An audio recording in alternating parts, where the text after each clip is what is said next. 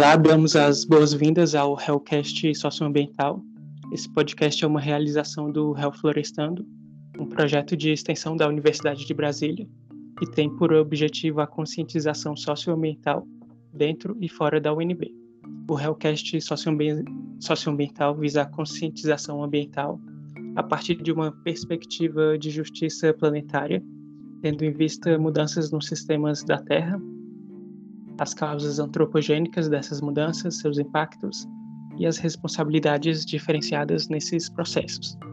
Cada episódio tratará de um tema específico, com o objetivo de incentivar debates e propor ações do local ao global.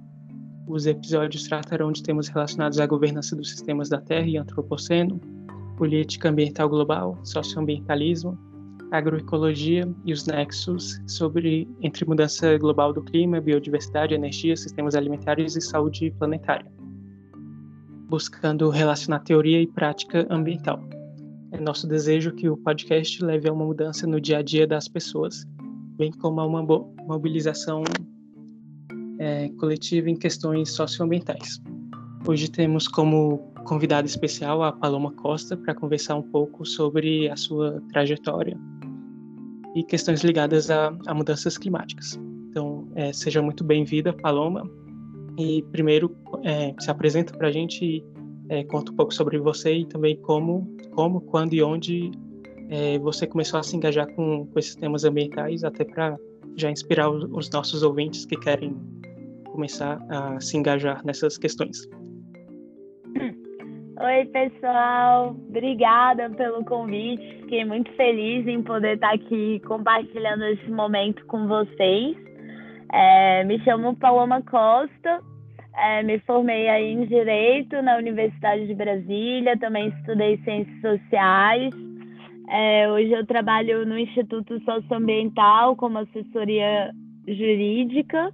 Também sou articuladora nacional do Engajamundo, que é uma organização de jovens para jovens. E hoje também sou uma das conselheiras jovens do secretário-geral da ONU na agenda de clima. E acho que o meu movimento, assim, né, ele, eu, sei lá, né, minha mãe desde criancinha me ensinou a importância do cuidado da nossa casa, da nossa mama, da nossa casa comum. E acho que desde pequena, assim, eu sempre me envolvi em ativismo, ações é, que fossem ligadas a isso, né? Tipo, plantar árvore, recolher lixo. Mas quando eu entrei na universidade, participei dos projetos de extensão, do centro acadêmico, eu comecei a ver que a nossa voz ela poderia ser usada de outra forma.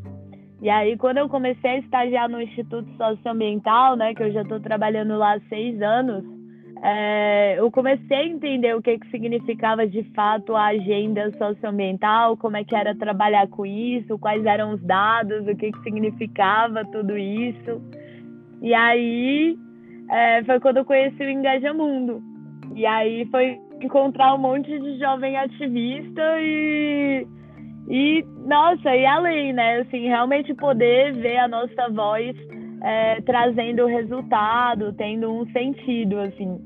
E acho que foi, foi bem por aí, assim, né? É um pouco triste pensar que, pelo menos quando eu estudava aí na UNB, não tinha ainda essas disciplinas, as matérias sobre clima, mas foi muito legal já ter um movimento fora da universidade, organizado, produzindo conhecimento sobre isso também e podendo atuar com essa galera, né? Agora é o momento da gente trazer isso de volta e para dentro da universidade, que é nosso espaço.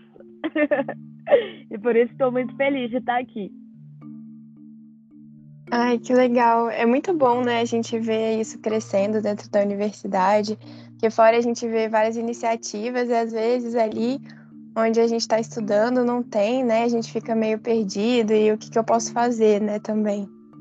Sobre o grupo de consultoria, né, de jovens da ONU, o que, que você tem achado do grupo? O que, que mais te surpreendeu com o trabalho? Como é que foi a experiência, né, de dialogar, de trabalhar com esses jovens? Bom, é, o Youth Advisory Group, né, do secretário-geral da ONU, esse grupo de conselheiros jovens, ele é uma conquista do movimento da juventude, né? Foi algo que a gente vem trabalhando e vem pedindo, especialmente desde 2019. E a gente construiu, né? Em 2019 teve o primeiro Youth Climate Summit, que é tipo a cúpula de jovens é, sobre clima da ONU. E foi um momento muito especial, assim, né? A gente participou desde a construção da agenda até a seleção dos jovens que poderiam participar desse evento, né? Que foram lá participar. E até na construção dos resultados finais e articular esses resultados, né? E, e lá, durante esse Youth Climate Summit, a gente lançou a Aliança Global dos Conselhos pelo Clima e com certeza, assim, né, ter essa conquista do secretário-geral da ONU pegar um grupo de sete jovens de diferentes partes do mundo para juntos poderem é, dar conselhos, orientarem ele, é, compartilhar as demandas da juventude, a visão das juventudes. É, isso com certeza é uma vitória, assim, foi muito importante. Eu acho que a escolha de nós sete também foi muito, foi uma escolha muito legal, porque cada um de nós trabalha com uma área e representa uma região do planeta, né? Eu no caso estou ali representando América Latina e o Caribe, mas é, diferente do meu perfil, que venho de uma linha de é, juntar realmente o direito do clima com a justiça socioambiental, compondo ali o que é entendido por justiça climática, é diferente, por exemplo, do que os meus outros colegas acrescentam, né? Tipo, Vladislav, ele já, já tem uma pegada mais econômica, o Nathan já tem uma pegada mais de. que é francês, de movimento é, de rua. Então eu achei que foi uma pegada muito legal, sabe? Eles pegaram jovens com diferentes habilidades de diferentes partes do mundo. E eu sinto que tudo que a gente constrói juntos, sempre muito bem é, subsidiados pelos nossos jovens, né, que fazem parte das redes que a gente também faz parte fora dali, é, é muito rico, né? Porque tem uma visão assim que realmente contribui para o debate, né? Já que a gente vem de realidades e experiências diferentes. Mas eu acho que nós, como movimento da juventude, apesar de ser uma grande vitória a gente ter um espaço de conselheiros jovens, eu acho que a gente já deu um passo além dessa história, assim, né? E talvez isso, apesar de ser uma vitória, ainda seja uma vitória tardia, porque eu vejo que agora a gente quer realmente um lugar para sentar na mesa de tomada de, de decisões, a gente quer participar ativamente das negociações, a gente já tem muita coisa organizada para apresentar, a gente já tem muita experiência prática, então ficar simplesmente numa posição de conselheiro nos limita, de certa forma, a articular verdadeiramente as demandas e os valores da juventude. Então, talvez seja essa uma crítica que eu tenho. Sim, com certeza. E você falando dessas limitações, assim, é, com a participação na cúpula do clima que vocês tiveram, você acredita que é, foi um avanço? Quais foram os avanços, assim, quais foram os limites que você vê também dessa participação? Porque foi um discurso que tomou grandes proporções, né? Quando a gente vê ali jovens falando na cúpula do clima, mas depois disso, é, até onde esse discurso chegou, sabe, na sua visão? É, pois é, né, Gabi? Eu acho que a gente, quando a gente reflete sobre esses espaços, né, a gente tem que refletir sobre alguns termos, né? É, por exemplo, o capital simbólico de abertura da cúpula do clima de 2019 ter sido feita por jovens, né? Eram três jovens e o secretário-geral da ONU, eu, a Greta e o Anurag, que é, ele era um inventor que ganhou um prêmio assim por uma ideia que ele iniciou lá na Índia. é, com certeza, assim, é indubitável o poder simbólico dessa abertura, né? O que, que ela significa, o que, que significa, qual é a mensagem que as Nações Unidas estão passando a fazer uma escolha dessas. Mas quando a gente pensa em outros tipos de, vamos dizer, capitais necessários para que isso realmente tenha um poder efetivo, e quando eu falo um poder efetivo, eu quero dizer que realmente tem uma mudança fática, é, isso já tem uma disparidade muito grande, né? Porque, por exemplo, é, nós como jovens, muitas vezes a gente é chamado para esses espaços, mas a gente passa por um certo processo de youth washing, que é a gente receber convites e as pessoas esperarem que a gente produza um certo tipo de discurso, né? De tipo, queremos ação, o planeta tá pegando fogo e, enfim, né? Coisas catastróficas como essa. E não que isso não seja uma verdade, não que isso não seja o que verdadeiramente a gente pensa. Mas eu acho que hoje os jovens, se a gente passa para analisar é, como têm sido os últimos discursos da juventude nesses espaços, é, muitas coisas práticas, muitos projetos concretos têm sido propostos. E quando a gente olha o pós, não é verdadeiramente que essas propostas elas têm sido incorporadas, elas têm se tornado parte do que lidera é, as orientações de negociação dos países, é, não há realmente alguém que busque a gente depois de uma fala e venha financiar as nossas ideias, os nossos projetos. Então fica muito aquela coisa de que lindo, uma foto linda, muito simbólica, mas daí o capital econômico, o capital político para a gente continuar se mantendo, né? Porque a gente tem que pensar também que para executar um projeto de impacto e de grande impacto, a gente precisa de um aporte que seja mais duradouro, né? Não é ele ajudar uma vez ou dar um financiamento uma vez, né? São vários fatores que possibilitam que ideias, que projetos se concretizem, né? E não existe esse acompanhamento, não existe esse financiamento, não existe uma ajuda política para que a gente possa articular isso. Então realmente fica complicado, fica ali um, uma coisa para todo mundo ver na foto, né? E acho que a gente já saiu um pouquinho disso, assim, a gente já tá além dessa foto. E eu queria fazer outra pergunta também, que você falou da questão das redes, né, que você foi formando. Eu acho isso uma questão muito interessante. Como é que foi para você formar essas redes, né, ter esses contatos com o pessoal do Engajamundo, com o pessoal agora do grupo de trabalho, né, na ONU? porque eu sei que são vários grupos diferentes e que isso vai ampliando um pouco o nosso impacto, né? Então conta pra gente também como é que foi isso. Eu acho que a gente tem que pensar assim sobre participação no mais geral, né? O que, que significa participar? É, para a gente poder participar, primeiramente a gente precisa de ferramentas para isso, né?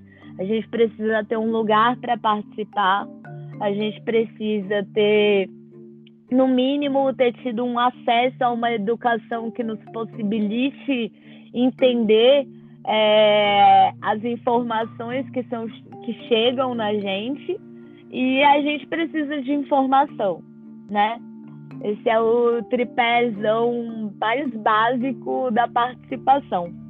E a participação, ela se desenvolve em alguns níveis e esferas, né? Desde a local até uma mais nacional, até uma regional, até uma internacional. É, os grupos, né? Eu acho que você escolher qual que é o grupo que você se adequa e que você pode praticar e realmente exercer esse ativismo depende muito do que que você busca, qual que é o problema que você pode enfrentar, né?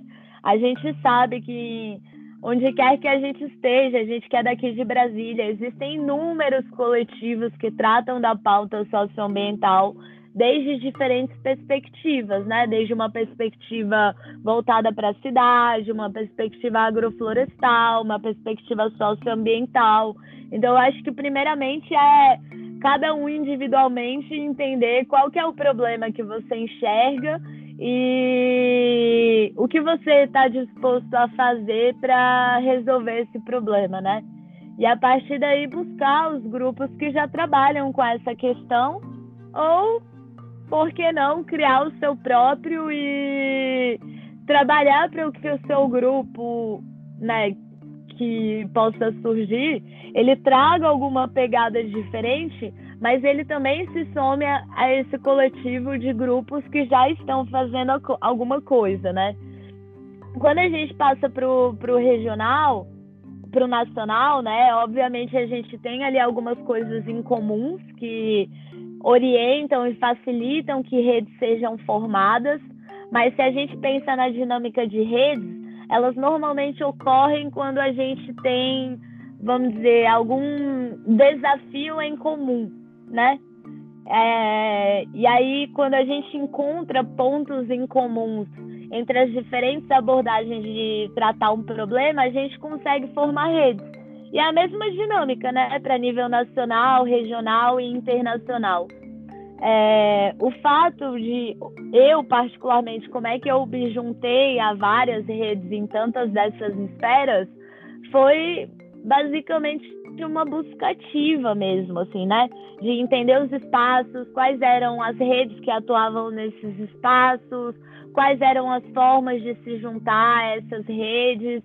E realmente nesse processo de busca ativa, é, quando a gente vai participando em diferentes esferas, a gente vai entendendo o poder que as redes têm, né? Tipo, uma voz sozinha, claro que tem capacidade de mudar muita coisa, mas milhões de vozes unidas, entoando, juntas, ecoando um objetivo comum, pô, revoluções começam assim, né?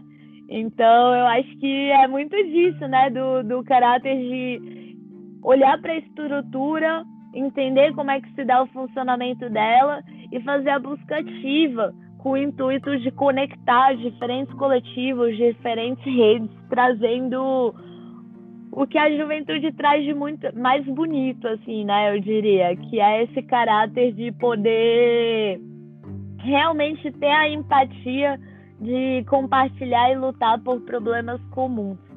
Então, não sei se respondi exatamente, mas eu talvez diria isso. eu só queria saber um pouquinho mais de como foi esse trabalho, porque você disse que vocês trouxeram projetos, né, no grupo de aconselhamento da ONU, só que é, não existe, parece que não existe uma vontade política, assim, né, de financiamento desses projetos. Conta um pouquinho, assim, eles foram em, é, em quais áreas, principalmente? Como é que foram esses projetos? Massa, não, legal. É, assim, né, a gente, eu acho que quando a gente pensa ONU, né, assim, vocês que são de relações internacionais vão saber até melhor que eu, né, mas eu acho que vocês têm essa noção, né, que muita gente olha para a ONU e fala, cara, tá aí, vai resolver tudo, né? Mas quando a gente pensa em poder de governança, a ONU não tem o poder de obrigar nenhum país a, por exemplo, estabelecer um conselho climático, né? Isso é parte da soberania nacional. E a gente que vem aqui do Brasil, né, obviamente, na agenda do clima, onde a gente está agora num momento político em que existe um grande negacionismo a agenda climática, a agenda socioambiental, obviamente fica mais difícil, né, de que é, a gente, eu possa articular isso no meu país, sabe? Então, é, eles dão esse apoio para que a gente possa tentar isso em outras esferas, por exemplo, regional, mas eu acho que a forma como a estrutura mesmo ela é organizada, sabe, que envolve uma série de burocracias, Imagina, gente, fazer uma sala de Zoom na ONU. Eu acho que eu tenho que mandar uns cinco e-mails. tipo, não é, não é normal, assim, o nível de burocracia que existe. Então, realmente, isso dificulta muito o trabalho, né?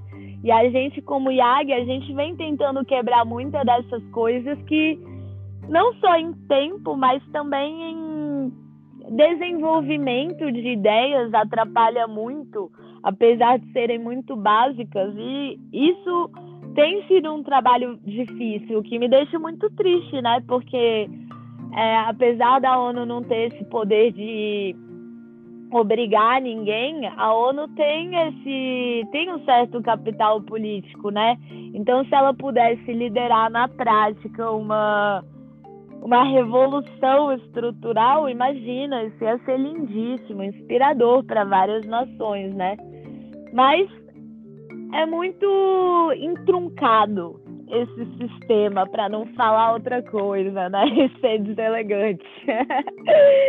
e sobre propostas concretas, né? Para além desse basicão que muitas vezes é invisível aos olhos e que a gente tem percebido que influencia não só nos afazeres diários, até as negociações em geral. A gente, ano passado, é, fez uma consulta global com a juventude é, participaram diversos jovens de diversos países. Está inclusive disponível na internet, se alguém quiser buscar, chama é, Global Youth Outlook Report, alguma coisa assim, ou Report do Youth Advisory Group. Mas a gente reuniu algumas das principais demandas, que foi o que orientou os nossos trabalhos é, durante as reuniões com os chefes de Estado, né? Porque a gente ocasionalmente também participa e além de levar para o secretário-geral da ONU, a gente pode apresentar ali o que, que a gente entende como prioridade, né?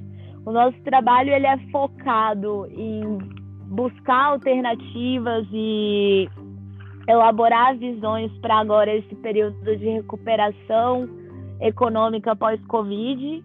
A ONU para esse esse processo, né, de transition, recuperação, eles escolheram um plano com seis ações positivas em clima e o nosso trabalho é basicamente articular como é que a juventude entende isso sendo aplicado, né?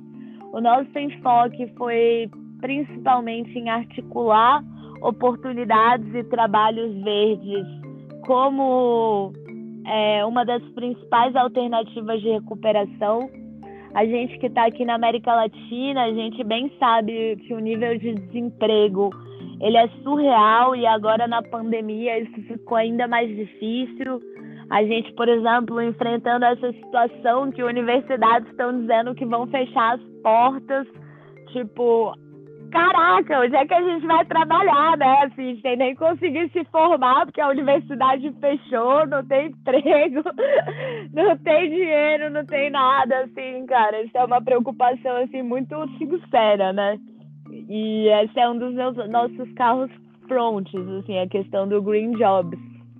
Outra que é muito específica dos contextos de países com florestas tropicais, que a gente também tem articulado com outras agências da ONU, é a questão da, da floresta em pé como prioridade, como salvaguarda de, de acordos internacionais, em que a partir daí, a partir da floresta em pé, a gente veja e incorpore a lucratividade da floresta em pé em sistemas econômicos de cadeias de valor que possibilitem ali uma articulação, uma oportunidade mesmo.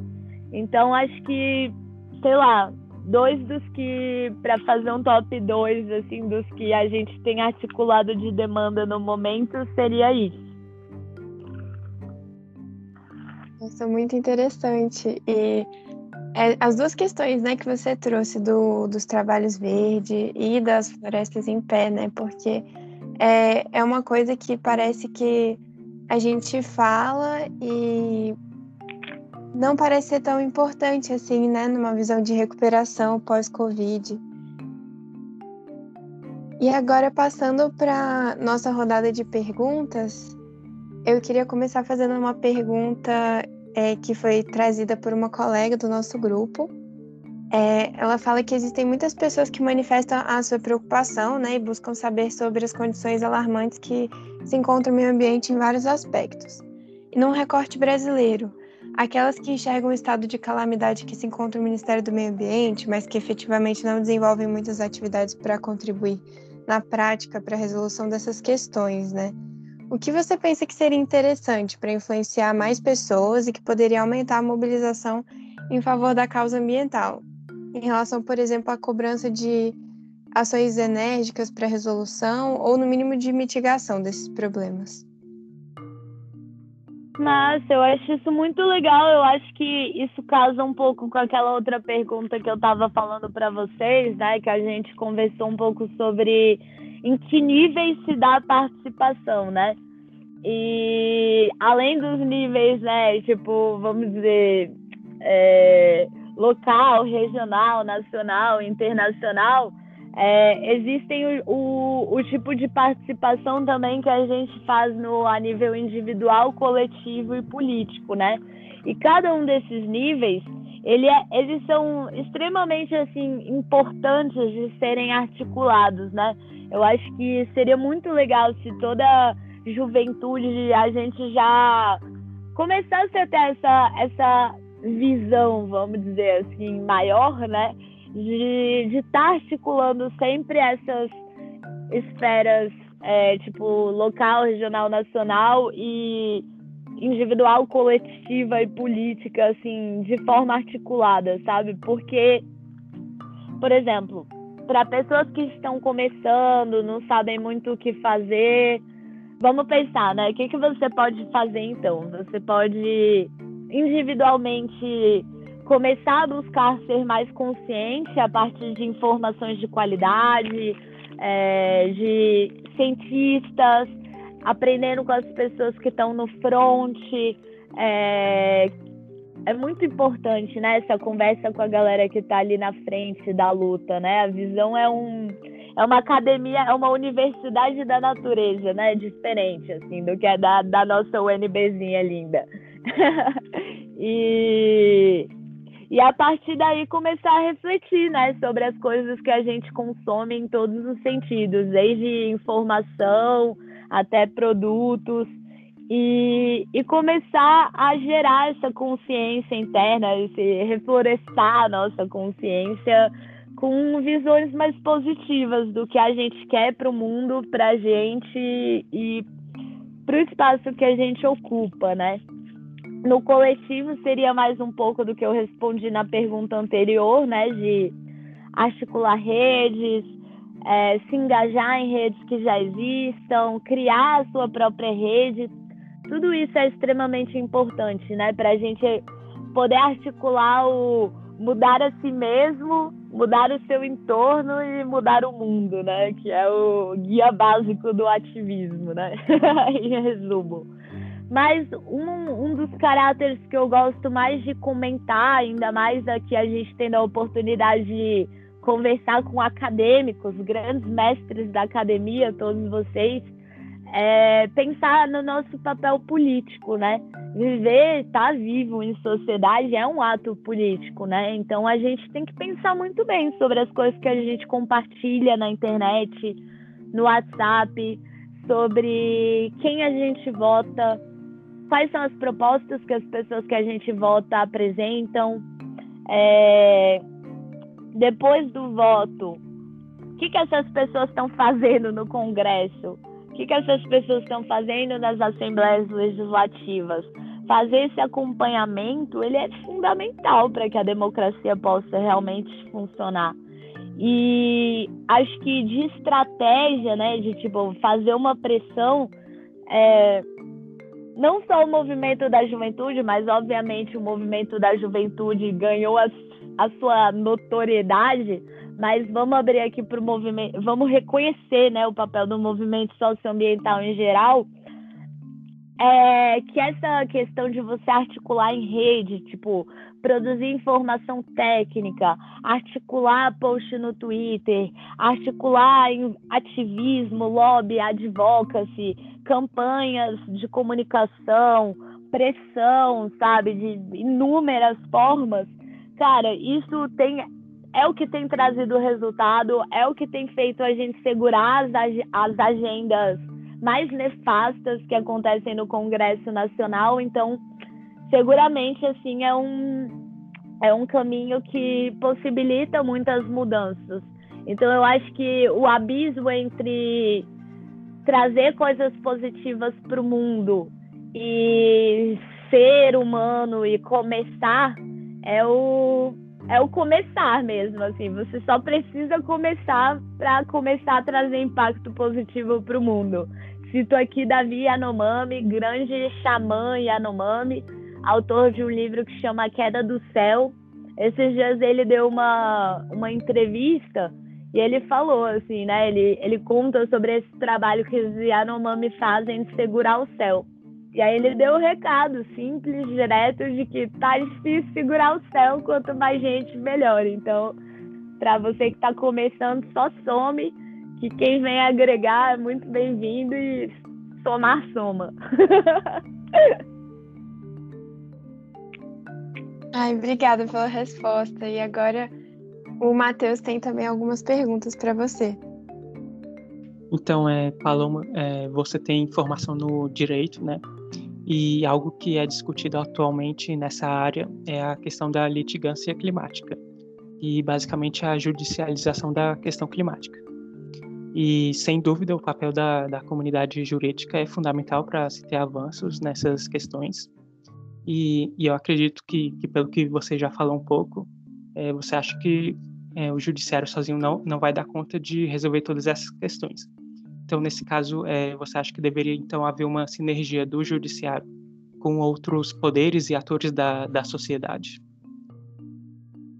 Com certeza, Matheus. Eu acho que isso foi até o tema do meu TCC, né, que foi sobre a tutela socioambiental e a ascensão do movimento da juventude por justiça climática. É, é que eu acho que a gente tem que entender, né? Quando eu falo desse caráter individual, coletivo, político, a gente tem que entender a importância de articular todas as esferas, né?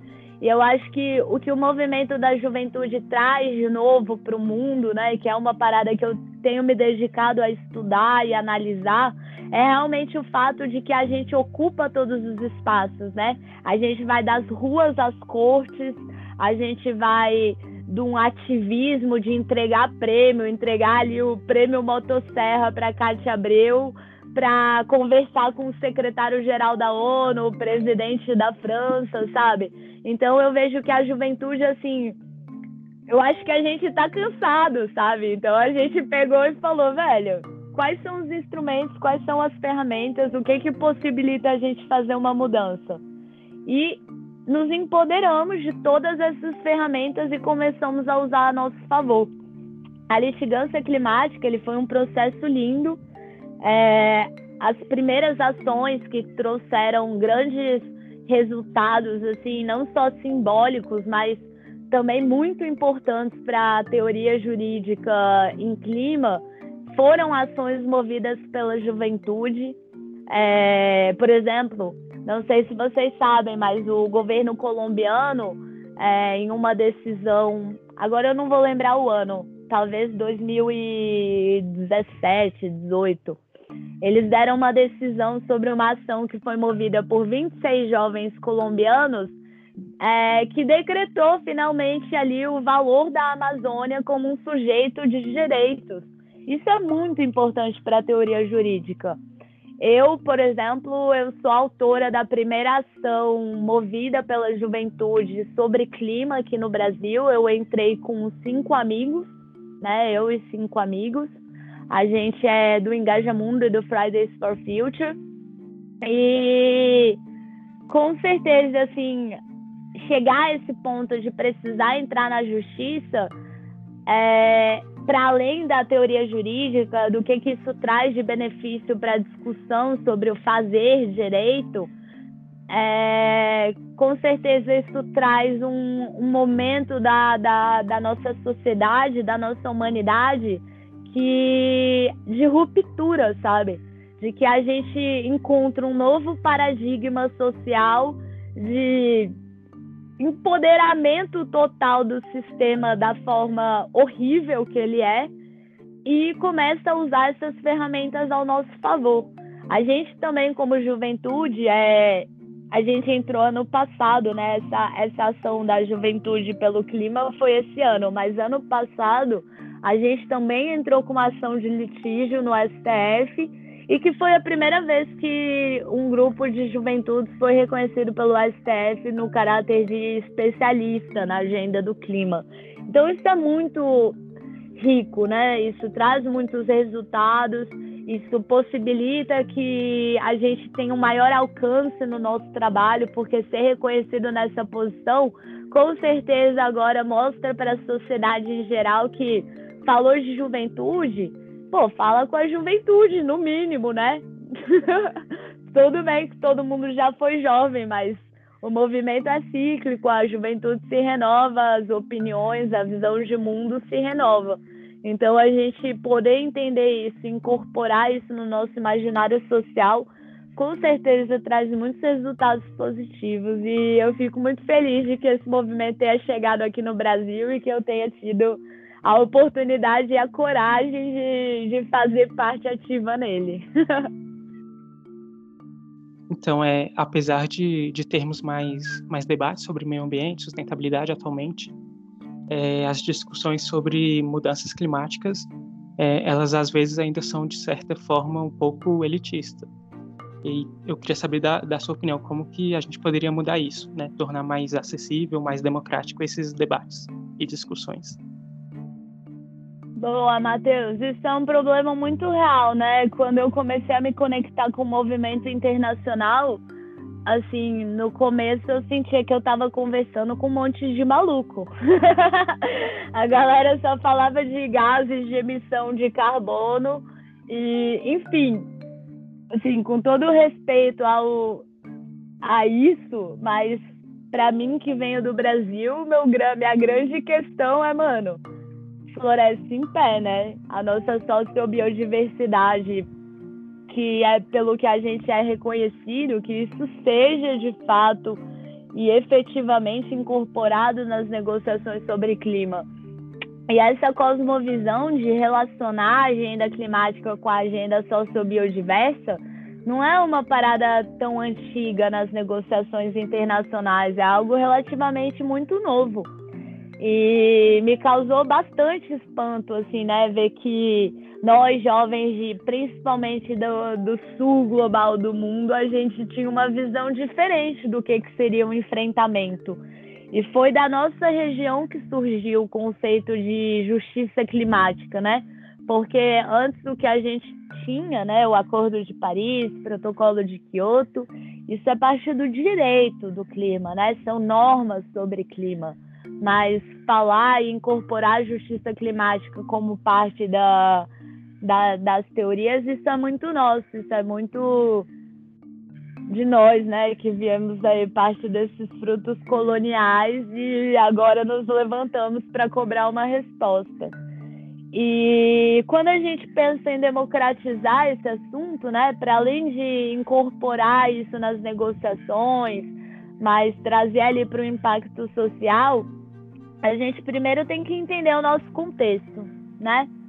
É, entender que aqui, por exemplo, no Brasil, nós como jovens, a gente tem um desafio de, além de ter que se preocupar com o clima, com o desmonte socioambiental, com o fato de que defensores ambientais são ameaçados pelo Estado, com o fato de que povos originários, comunidades tradicionais estão sendo perseguidas, a gente tem que lidar com uma crise de saúde sinistra, fruto de uma má gestão. A gente tem que lidar com uma crise na educação. A gente tem que lidar com uma crise no aumento da gasolina, do arroz. Então, a gente tem que lidar com vários desafios. Então, como é que eu sempre me perguntava, né, quando a gente começou a fazer as greves aqui no Brasil, como é que deu conta de trabalhar, de, de ir para a UNB, de fazer greve três vezes por semana, cada dia por uma coisa diferente? É realmente um desafio, né? Mas eu acho que a gente começar a incorporar é, as discussões sobre clima, mas uma discussão realmente é, completa, né? Para além ali do que eu não sei vocês, né? Mas pelo menos eu quando estava no colégio, é, o papo era só efeito estufa, coisa de maluco. É, eu acho que a gente trazer essa educação assim desde o primário, é, ela é fundamental, sabe, para que as pessoas, para que a gente possa chegar agora nesse momento universitário uma visão melhor do que, que a gente quer para o nosso futuro, como é que a gente quer usar é, o resultado dos nossos estudos no nosso trabalho é, de forma construtiva, sabe? E isso depende muito da gente ter uma capacidade de entender a complexidade do problema, né? A gente do Engaja Mundo, por exemplo, a gente criou duas metodologias. Uma chama Educlima, que foi voltada para levar a educação climática para escolas públicas e numa perspectiva de quem é você no mundo e como você enxerga a crise do clima no seu espaço. Isso é muito importante, né? Também a gente entender que para a gente enfrentar um desafio como esse, a gente precisa ter algum lugar que nos é, que nos aterre, né? De certa forma. E a outra, por exemplo, chama Brota no Clima, que foi uma metodologia que a gente criou especialmente para jovens que estão é, que moram em favelas, moram em áreas mais marginalizadas.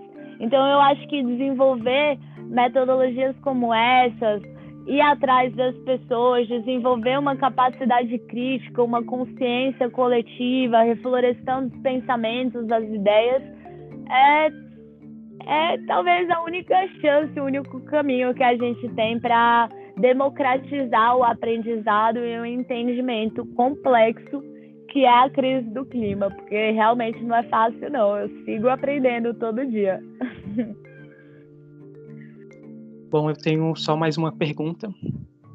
É, quando, quando a gente pensa em ativismo jovem pelo clima, é, normalmente a primeira pessoa que vem na cabeça é a Greta e, e a mídia realmente dá, dá mais espaço para ela. E, e eu queria saber como, como você acha que outros jovens ativistas pelo clima de outras regiões do mundo podem ter mais visibilidade é, na grande mídia, né? ter suas vozes ouvidas também e também poderem é, levar suas mensagens. É, né? Isso é um problema realmente muito sério, né? Porque a gente, como sociedade, a gente tem essa tendência a querer dar uma cara para as coisas, né? Quando a gente tem um problema, a gente quer encontrar alguém para a gente direcionar o nosso ódio positivo. Quando a gente quer encontrar uma solução, a gente quer dar uma cara para a solução. Isso é muito coisa de doido, né? Porque se a gente para para pensar como as verdadeiras conquistas acontecem, jamais uma grande conquista ela foi feita por fruto de um trabalho único, né? Mesmo essas grandes pessoas inspiradoras que nos motivam a levantar, nos motivam a ir para a rua, como foi o caso da Greta, né, que eu acho super importante reconhecer, né, é, que apesar dela ser uma mina é, de um país do norte global e tal, ela teve a coragem de ir na rua e mandar o recado dela, né? Isso eu acho que é indubitável do papel fundamental que ela exerceu para o movimento. Mas eu acho que a gente refletir sobre como as coisas acontecem, quem é que faz essa, isso acontecer, isso é fundamental, assim, sabe? Porque uma coisa que me incomoda, por exemplo, é que todo mundo pensa que as grandes conquistas que a gente teve ali no movimento da juventude, depois da gente ter insurgido nas ruas, é, foi devido às ruas. Mas não foi só as ruas, né? É, a gente, como juventude organizada, a gente já vem articulando demandas há vários anos. Então, tipo, as ruas elas subsidiaram é, as demandas que a gente já vinha fazendo há um tempo, ou seja, elas, elas vamos dizer assim, numa, numa equação, elas aumentaram ali, elas multiplicaram, sabe, o nosso alcance. Então, é, pensar em como até democratizar o movimento, né? Eu acho que existem alguns caminhos. Primeiro, é, quando alguém pensa em tratar com o movimento da juventude, pô, busque o movimento da juventude, sabe? A gente tem uma forma organizada de se selecionar. A gente não gosta que sejam sempre as mesmas pessoas para todas as oportunidades, porque o nosso trabalho é coletivo. A gente trabalha com, né, internamente com uma metodologia de democracia profunda. Então eu fico muito chateada quando as pessoas querem dar uma oportunidade e simplesmente vêm para mim e falam: "Ah, Paloma, você que todo mundo já sabe que representa, chega aí". Não, não é bem assim. Será que o meu movimento quer que eu seja a pessoa para representar nesse espaço também? Existem essas diferenças, né? Então eu acho que começar a encarar a juventude como um ator responsável, um igual, é, nesse contexto sociopolítico é fundamental, né, para que a gente possa escolher quem nos representa. Simples assim. Mas, para além disso, eu acho que de outra maneira requer uma consciência coletiva das pessoas também buscarem entender é, e buscarem informações diretamente com a fonte, né? É óbvio que se você for falar comigo, que sou uma menina que mora aqui em Brasília, é, mesmo que eu trabalhe com povos indígenas, que eu trabalhe com a Amazônia já há seis anos, é diferente, né? O que eu posso agregar sobre o que está acontecendo na Amazônia do que uma pessoa que está lá enfrentando tudo que eu vou falar desde aqui, sabe? Então, eu acho que a gente buscar é, conversar com as pessoas diretamente na fonte, é, conversar com os movimentos, buscar orientação com os movimentos, isso possibilita a gente sair um pouco dessa falcatrua aí de achar que tudo precisa de uma cara, sempre vai ter o profeta salvador, porque não é bem assim, né? Não é o profeta, são os seguidores. Para encerrar, é, eu queria então, Paloma, que você deixasse então uma, uma mensagem final, né, para os nossos ouvintes, né? Se quiser de deixar também alguma dica, assim, que você acha interessante. Pô, acho que vou deixar de recado uma, uma música de um grande amigo meu que chama Matsupaya Waurachu Karmãe, neto do cacique Raoni Metuktiri que ele fala o seguinte: refloreste o pensamento e liberte o futuro, refloreste o pensamento para adiar o fim do mundo. E como dica, eu deixo, velho, busque os movimentos da juventude, siga as nossas páginas, siga as mídias alternativas, siga o movimento da juventude indígena, quilombola, e vamos se informar com a galera, porque na era de fake news e feed rápido, a verdade, velho, ela é um desafio.